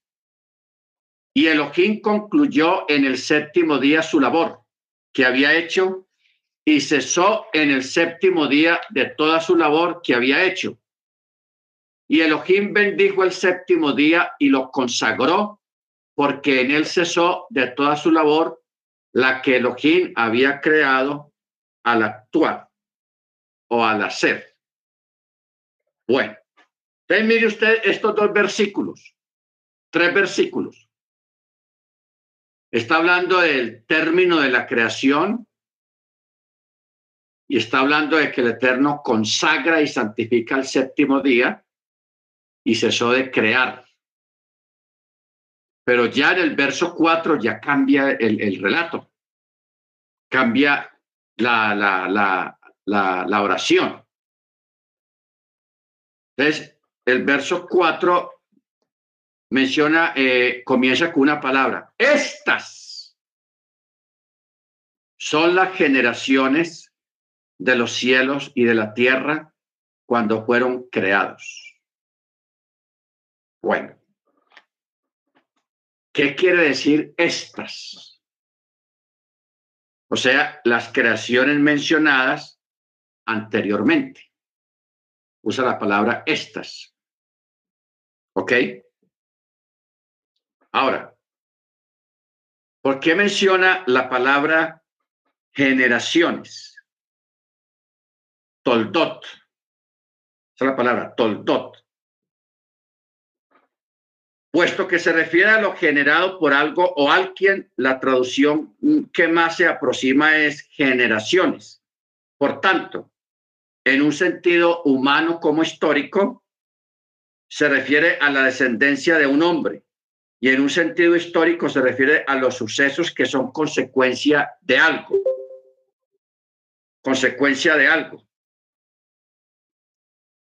Eh, en este caso se refiere a todos aquellos componentes de la creación producidos por los cielos y la tierra. O sea, la creación, hermanos, tuvo un periodo de miles y miles de años.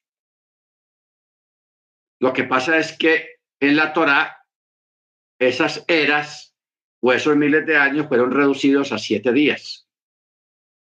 Pero eso duró cientos miles de años y pasaron muchas cosas. Acordémonos, estuvimos hablando esta semana acerca de los, de los monstruos o sea, eh, de Rex, de los dinosaurios, esos grandes animales que existieron en tiempos pasados y que fueron destruidos, porque habíamos hablado de que el Eterno decantó, o sea, destruyó muchas creaciones en tiempos antes de Adán, Él las destruyó. Dentro de esas creaciones estuvieron los primeros monstruos. Luego vinieron los dinosaurios. Luego vino una criatura parecida al hombre en estado salvaje. O parecido al ser humano, pero en un estado salvaje. O sea, sin, sin conocimiento del bien y el mal, no creados eh, como se creó Adán, que Adán fue creado a imagen y semejanza del Eterno. O sea, tiene la imagen del Eterno. ¿Qué quiere decir la imagen del Eterno? Que tiene conciencia, tiene sabiduría, tiene discernimiento de lo bueno y de lo malo. ¿Ok? Tiene el discernimiento de lo bueno y de lo malo. O sea, estamos hablando de la parte moral. La parte moral, porque los animales no son morales. No son morales. Usted ve que los animales andan eh, sin ropa normalmente y cuando van a copular, donde los coja la noche o donde, donde, donde sea, porque ellos son amorales, no tienen moral, no tienen pudor, no tienen nada de esas cosas que los seres humanos sí tenemos. ¿Ok? Entonces, por eso, este verso 4, eh, aquí hay unas palabras, hermanos, muy, muy, muy, muy curiosas. Primero, esta frase te enseña que todos los componentes de la creación ya habían sido creados en el primer día. Según otra explicación, la expresión Bejabarem, Bejabarejam, Bejabarejam, alude a que los cielos y la tierra fueron creados con la letra Hey, como se declara. Por medio de Yah, el Eterno es el formador de los mundos. Con estas dos letras, la Yod y la Hei, del nombre inefable, el Eterno creó los dos mundos. ¿Cuáles son los dos mundos? El mundo presente y el mundo venidero. En este versículo, la Torah te enseña que en este mundo, o sea, el Olam Hase, no el Olam Jabá, fue creado la letra Hei. Este hecho alude a que los malvados descenderán al pozo, lo mismo que la letra Hei está cerrada en todos sus lados y abierta abajo para que los malvados desciendan por ahí. ¿Ok? O sea, el Eterno creó los dos mundos, bueno, tres mundos. El mundo espiritual, que está compuesto de todos los ángeles, el mundo en el que nosotros estamos, el mundo literal, ¿ok? Con todo lo que hay dentro de este mundo, los planetas, la Pleiades, el Orión, la Osa Mayor, el Mazarot, todo. Pero también creó el mundo venidero, el Golan Jabá, o sea, el futuro, lo que va a haber en el futuro. eso ya está creado, eso no está por crear, sino que ya está creado. O sea, el cielo nuevo y la tierra nueva, eso ya está creado, ya está hecho, está ya esperando que todos nosotros lleguemos allá. Bendito sea su nombre. Luego en el verso 5 dice, y todo arbusto del campo aún no estaba en la tierra. Ojo, no estaba en la tierra los arbustos. Y toda hierba del campo aún no brotaba. ¿Por qué? Pues el eterno Elohim no había hecho llover sobre la tierra. Ahora sí, lo que decía el hermano Ángel, que capítulo 1 es un relato de la creación. Capítulo 2 es la ratificación, la confirmación y la hechura de la creación. Por eso es que dice, aún no estaba en la tierra la hierba. ¿Por qué? Porque todavía no había venido la lluvia. ¿Ok?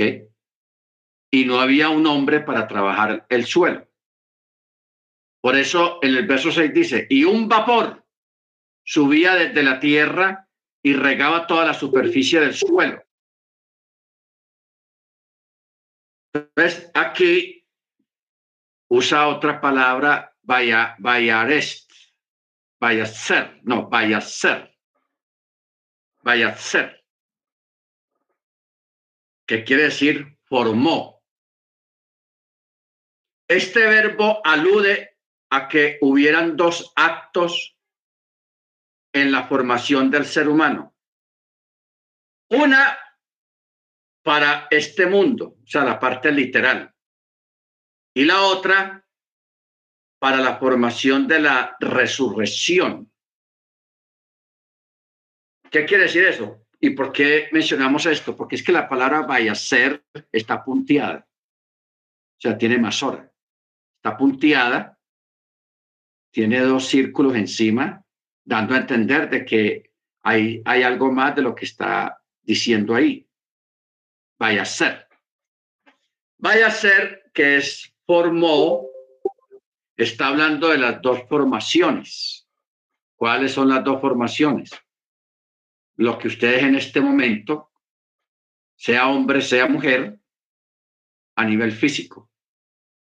Pero también usted adentro de esa carne, adentro de ese cuerpo físico, tiene unos elementos que van a, resaltar o que van a surgir el día de la resurrección, porque es que la resurrección es algo muy importante.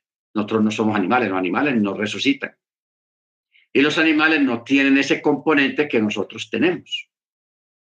¿Entendemos? O sea, en este cuerpo, hermanos, hay un material dormido, llamémoslo que está dormido ahí, que ese material va a ser activado cuando se opere la resurrección o la transformación de los cuerpos de los creyentes, cuando los que les toque estar vivos en ese momento. Pero los que ya murieron, eso se va a activar a través de un rocío también. Un rocío. Un rocío sobrenatural. Ese rocío está guardado en el séptimo cielo. Eso lo, vimos en el estudio de los siete cielos. Allá está guardado el rocío con el cual se va a operar la resurrección de los muertos. Impresionante. Baruch Entonces, por eso esta palabra ser está punteada en el texto hebreo, dándonos a entender de que ahí dice algo más de lo que dice, y es esto, la doble esencia que el ser humano tiene en su cuerpo, en su organismo. Una para vivir esta vida actual y la otra para el día de la resurrección. ¿Ok? Que esto no lo tienen los animales. Por eso, cuando, si leyéramos, regresáramos a, donde dice la, la, formación de los animales, no están las dos iod, solamente hay una ser, o ser. Aquí tiene dos, yo. Cuando habla de formar de, otras cosas, los animales o otra cosa diferente al ser humano, le falta una yo. O sea, solamente tiene una Dios. Big así, Big. Amén. Muy bien. Verso 7. Y el Eterno formó al hombre del polvo del suelo y sopló en sus narices aliento de vida y el hombre se convirtió en alma viviente. Entonces, aquí viene la otra parte, que es, cogió lo, que hablamos ahora, el panadero. El panadero tiene la masa ahí, ya está lista, está en su punto, y empieza a darle forma a esa masa. Ya hablamos de formar. Por eso es que el texto eh,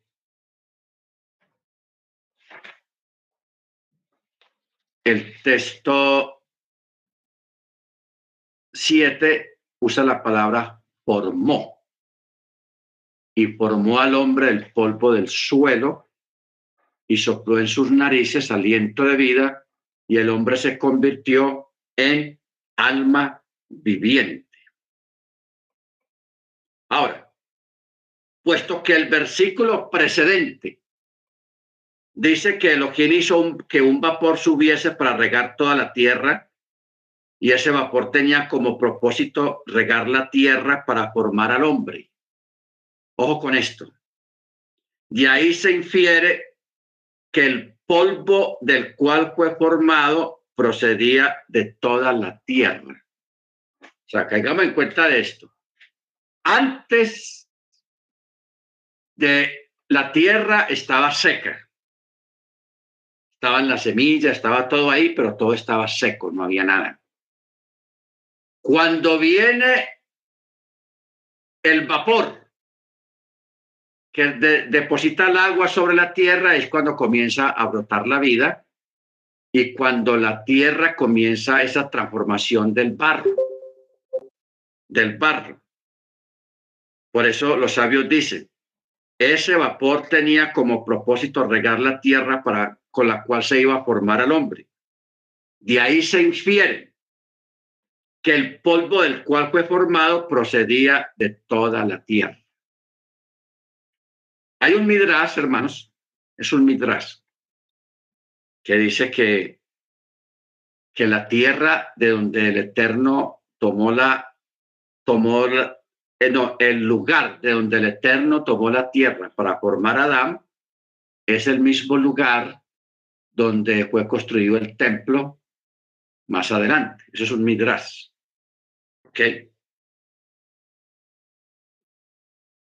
Ahora, en el verso 8,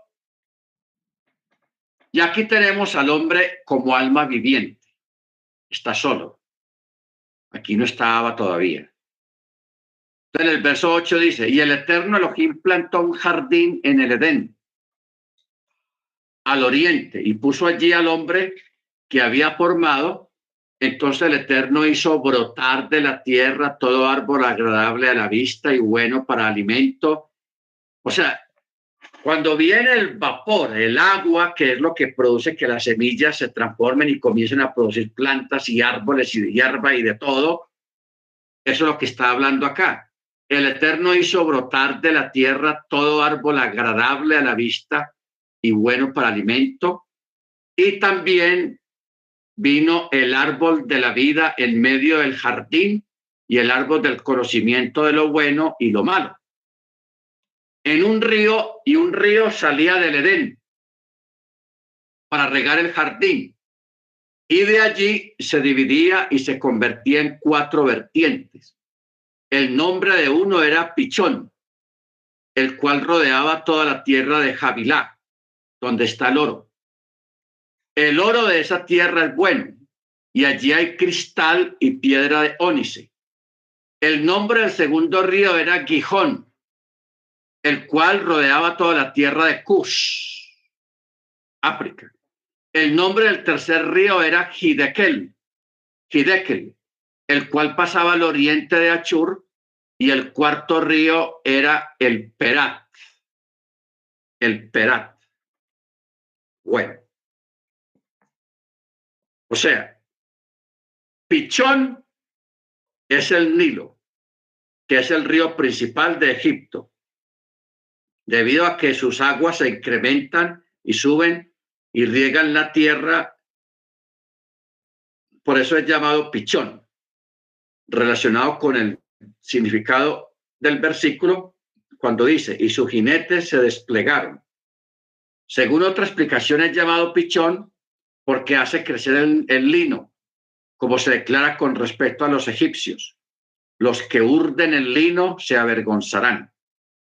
El otro río, Gijón, es llamado Gijón porque fluida atronadoramente, o sea, era un río fuerte, de un caudal poderoso. Y su estruendo era muy grande y es, un término relacionado con el del versículo, si un toro cornea, pues cuando el toro cornea también brama. ¿Ok? El río Hidekel es llamado Hidekel porque sus aguas son punzantes y ligeras. Punzantes y ligeras. Que este es el Tigris, el río Tigris.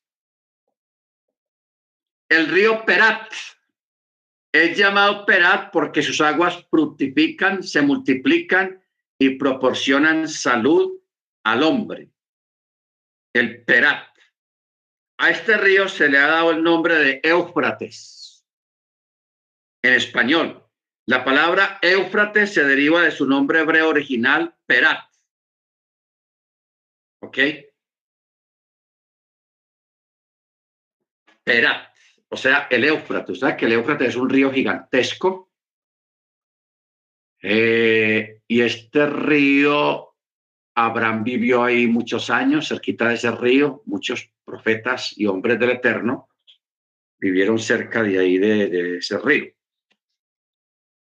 Por eso dice, este es el río más importante de todos los cuatro, ya que en otro lugar es mencionado en términos de, su contigüidad a la tierra de Israel, o sea, quedaba cerca de la tierra de Israel. Amén. Verso 15. Y el Eterno tomó al hombre y lo puso en el jardín del Edén para que lo trabajase y lo preservase. Ojo con esto. Mire lo que estamos leyendo. Para que lo trabajase y lo preservase. Y el Eterno Elohim ordenó al hombre diciendo, de todo árbol del jardín ciertamente comerás, pero del árbol del conocimiento de lo bueno y de lo malo no comerás, pues el día en que comas de él ciertamente morirás. Y el Eterno Elohim dijo, no es bueno que el hombre esté solo le haré una ayuda opuesta a él. Le haré una ayuda opuesta a él. Ah,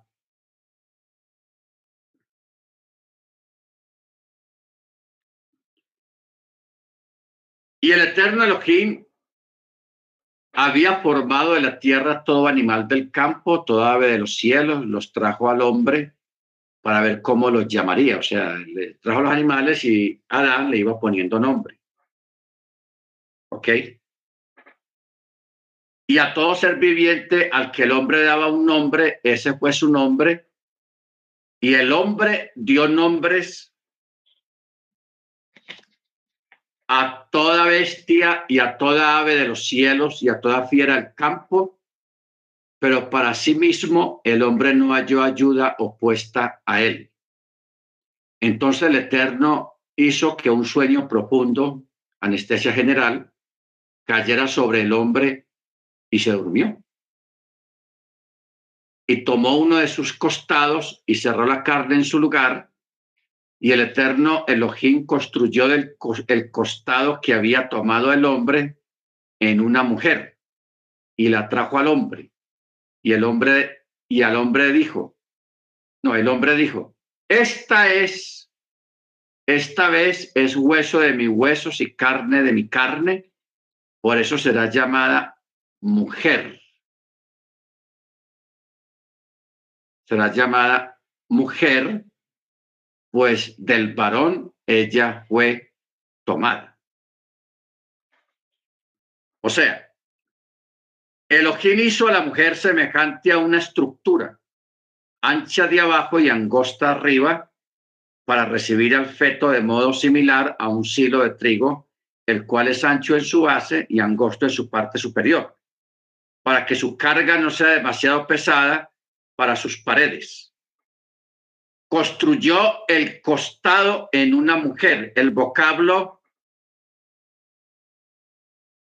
leichá significa construyó el costado para que fuera mujer.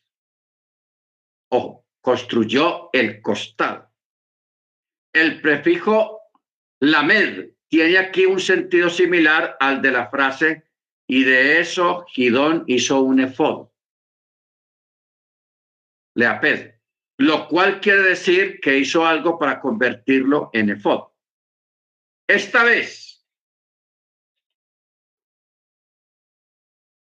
Esta será llamada mujer, pues del varón procede.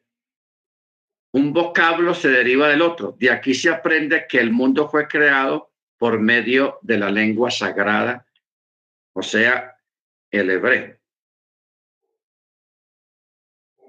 O sea, la prueba es que en todas las demás lenguas antiguas del mundo la palabra que se usa para mujer no se deriva de la palabra para hombre. Este fenómeno no necesariamente sigue teniendo validez. En inglés es probable que la palabra woman se derive, la palabra woman se derive de hombre, woman. Y en el viejo español a veces hallamos la palabra varona. ¿Si entendemos esta parte? O sea, se dice hombre y se dice mujer. A nivel de vocablo no tiene ninguna paridad. De pronto en el inglés sí, porque hombre en inglés es man o men, man. Y mujer en inglés es woman.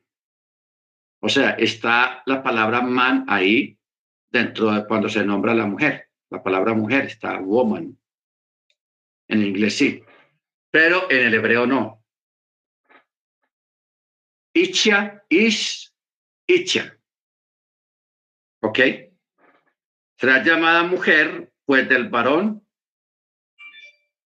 deriva el uno del otro. Bendito sea el nombre del Eterno. Muy bien. Verso 24. Por eso el varón dejará a su padre y a su madre y se unirá a su mujer y serán una sola carne. Y ambos estaban desnudos, el hombre y su mujer, y no se avergonzaban.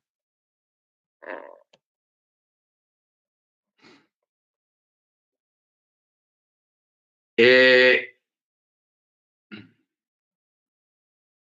pues no conocían la actitud del recato, o sea, el sinuit, para distinguir entre lo bueno y lo malo. Y a pesar de que al ser humano ya se le había dado entendimiento para poner nombres, todavía no se le había dado la inclinación del mal, o sea, el Yetzer Hará, pues solamente hasta que comía el árbol fue que entró en él la inclinación del mal y conoció la diferencia entre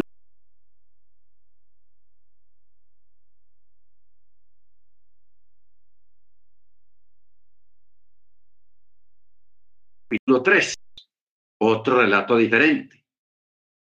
Ya está hablando de la serpiente. Por eso dice, y la serpiente era más astuta. De los sabios se pregunta, ¿qué hace este tópico de la astucia de la serpiente aquí? En vez de él, la Torah debería de haber introducido aquí el versículo que dijera, y el Eterno Elohim hizo para el hombre y para perdón, que hubiera sido la continuación temática al versículo anterior más adecuado. En realidad, este tópico viene a enseñarte a partir de qué idea en mente la serpiente los abordó. ¿Por qué? Porque los había observado, la serpiente los había observado desnudos Y a raíz de eso es que él quiso avergonzarlos a través de la desobediencia. Quiso avergonzarlos.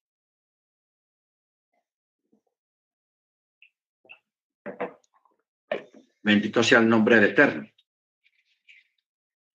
Por eso dijo, y dijo la serpiente a la mujer, ah, Así que Elohim ha dicho, no comerán de ningún árbol del jardín. Y la mujer le dijo a la serpiente, del fruto de todos los árboles del jardín podemos comer, pero del árbol que está en medio del jardín, el Elohim nos ha dicho, no comerán de él y no lo tocarán, no sea que mueran. La serpiente dijo a la mujer, ciertamente no morirán, pues Elohim sabe que en el día que coman de él, los ojos de ustedes se van a abrir y serán como Elohim, conocedores de lo bueno y de lo malo. La mujer vio que el árbol era bueno como alimento y que era una delicia para los ojos y que el árbol era codiciable para discernir. O sea, ¿qué quiere decir? Que el árbol era codiciable para discernir lo que le había hecho la serpiente, que serán como Elohim, conocedores de lo bueno y de lo malo. Así que ella tomó de su fruto y lo comió. Y dio también a su marido junto con ella. Y él comió.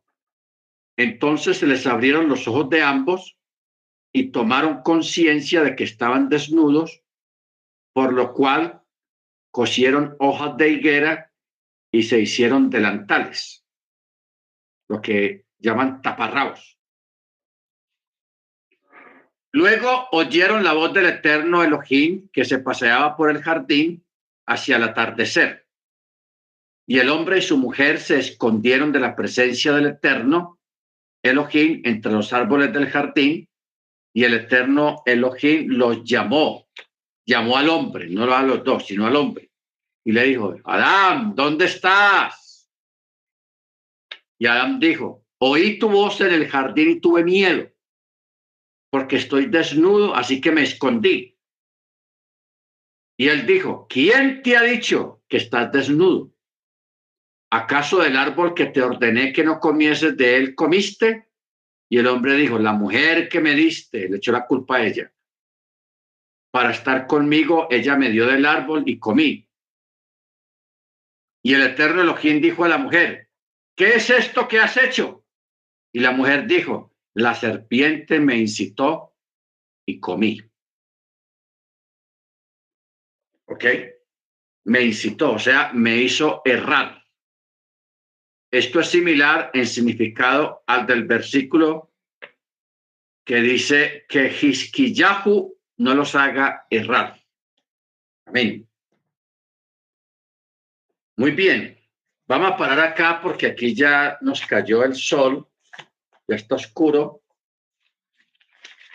Pero el día miércoles, el, perdón, el día lunes, mediante el cielo,